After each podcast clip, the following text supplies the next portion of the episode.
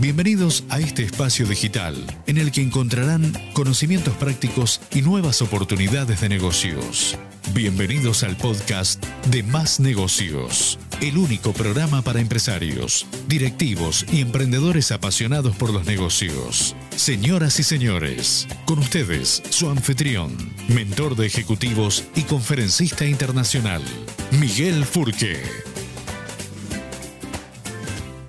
Bienvenidos, emprendedores de alto impacto, a este espacio digital. Hoy quiero compartirles en esta seguidilla de temas que tienen que ver con estrategias de personas o estrategias de recursos humanos, especialmente lo que tiene que ver con retribuciones o las políticas o estrategias de retribuciones en la empresa. Así que para los que están por primera vez en este lugar escuchándome, mi nombre es Miguel Furque, soy mentor de ejecutivos y emprendedores y los ayudo a desarrollarse y a concretar ideas o estrategias de negocio.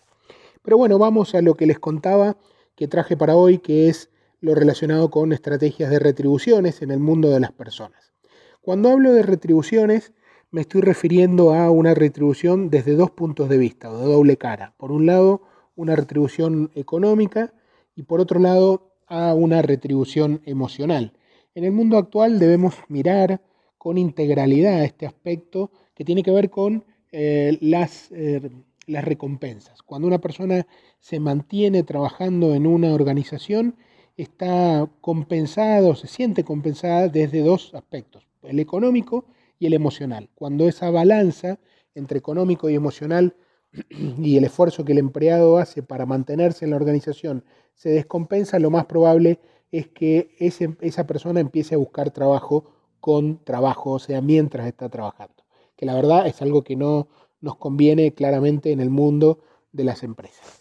Cuando hablo de retribución emocional, me estoy refiriendo a aquellos aspectos que implican un reconocimiento, una recompensa, que no están medidos en dinero. Entonces, que básicamente son aquellos que apuntan a generar un bienestar de esa persona en el puesto de trabajo, que apuntan a eh, lograr una felicidad organizacional a partir del bienestar de cada uno de los miembros. Por ejemplo, voy a citar algunos ejemplos de eh, elementos o de este, aspectos que tienden a mejorar el bienestar de las personas en las empresas. Uno de ellos, por ejemplo, es la calidad del espacio físico en el que se desarrolla esa persona, en el que lleva adelante su tarea. Y no solo digo al espacio físico directo, sino al indirecto también, o sea, las áreas comunes que comparte con el resto de sus compañeros, como pueden ser los baños, pueden ser los, los comedores, el, office, etcétera, etcétera. Así que cuando hablo de espacios físicos me refiero a la calidad y a la calidez, sobre todo de ese espacio físico. El segundo aspecto que apunta mucho al bienestar es la calidad del trato que recibe en general y que está permitido dentro de la organización. El trato tiene que ver con el buen trato en el que se desenvuelva la organización, obviamente apuntando al buen trato, porque el maltrato no estaría eh, dentro de lo que sugeriría que tuvieran en la, en la organización actual, sobre todo con una irrupción tan grande como la que tenemos hoy de la generación de los, de los millennials, que básicamente son personas muy hedonistas que valoran, eh, entre otras cosas, aquello que le genera satisfacción y justamente el maltrato no genera eso, con lo cual van a tener mucha rotación si entran en esa zona de gestión en la cual el autoritarismo es un, fenómeno permitido. El otro aspecto que, que, lleva a una buena retribución emocional es el liderazgo consciente de quien conduce a este equipo de trabajo o a este equipo de colaboradores.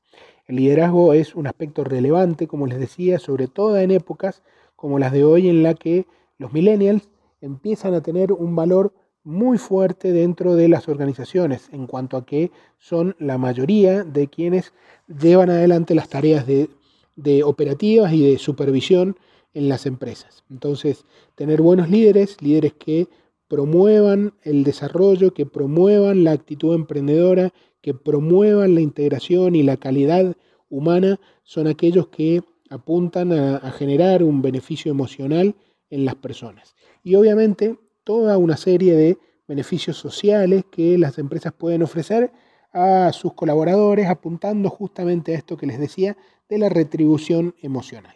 Y por otro lado está la retribución económica. La retribución económica, cuando uno la piensa eh, con la hoja en blanco al momento de crear la empresa, es una, una herramienta muy valiosa, estratégica, dentro de la estrategia general de la compañía. O sea, cuando uno piensa en una empresa, si se trata de una empresa que la quiere establecer como una empresa innovadora, creativa, en crecimiento, con una buena cultura, orientada hacia el cliente, y decide por otro lado pagar eh, salarios por debajo del promedio del mercado, claramente está cometiendo una, una incongruencia. O sea que la política salarial y la estrategia de sueldos en términos generales debe contribuir con la estrategia del negocio. Si yo quiero, como les decía, una empresa innovadora, desarrolladora, tecnológica, amigable con el medio ambiente, que sea muy pro clientes y muy del lado del cliente generando buenas experiencias, lo más probable es que tenga que tener una gran cantidad de puestos de trabajo que tengan salarios por arriba de la media del mercado. Pero a su vez también tenemos que pensar que esos salarios que fijamos como estratégicamente pueden no ser para toda la compañía. Puede ser que digamos una parte de la empresa o una parte eh, de un sector de la organización que tenga salarios en el promedio del mercado, otro por arriba. Y por supuesto puede haber empresas también que decidan pagar por debajo del promedio del mercado y obviamente lo que tendrán como resultado será una mejor calidad, una peor calidad de resultado eh, y por otro lado tendrán más rotación seguramente. Pero existe esa, esa decisión y es una decisión estratégica desde el punto de vista de los salarios. Obviamente que los salarios podrán ser o fijos o variables o, una, o un mix de ellos. Y otro aspecto muy relevante, sobre todo en la época de los millennials, es eh, la frecuencia con la que el salario económico se, se paga. En la medida en que se trata de un salario más inmediato, más cercano a, un periodo de tiempo o a una actividad desarrollada, el millennial estará más contento. Y por supuesto estará menos contento en la medida que el salario sea lo más futuro.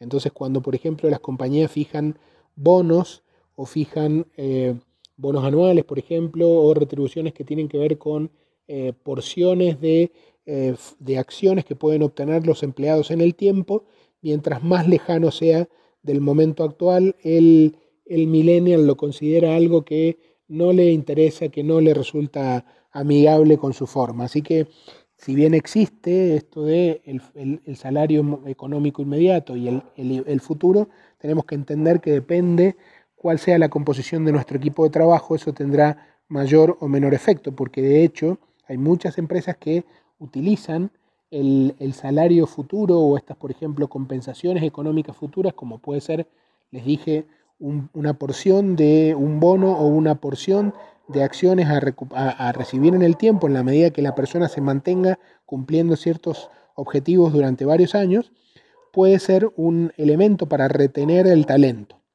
Pero claramente no es algo que se puede plantear eh, aisladamente ni para una persona, sino organizacionalmente, plantearlo para todos. En definitiva, las retribuciones son tan estratégicas como el resto de las, de las pautas que nosotros analizamos al momento de planificar el desarrollo o implementar un emprendimiento en el mercado. Y lo interesante es que es una herramienta que puede sumar siempre en la medida en que lo hagamos de manera consciente y fijemos esa política eh, en el marco del resto de la estrategia del negocio, la fijemos desde el principio y la respetemos a lo largo del tiempo. Les agradezco que hayan compartido conmigo este, este espacio digital y los espero en otro momento.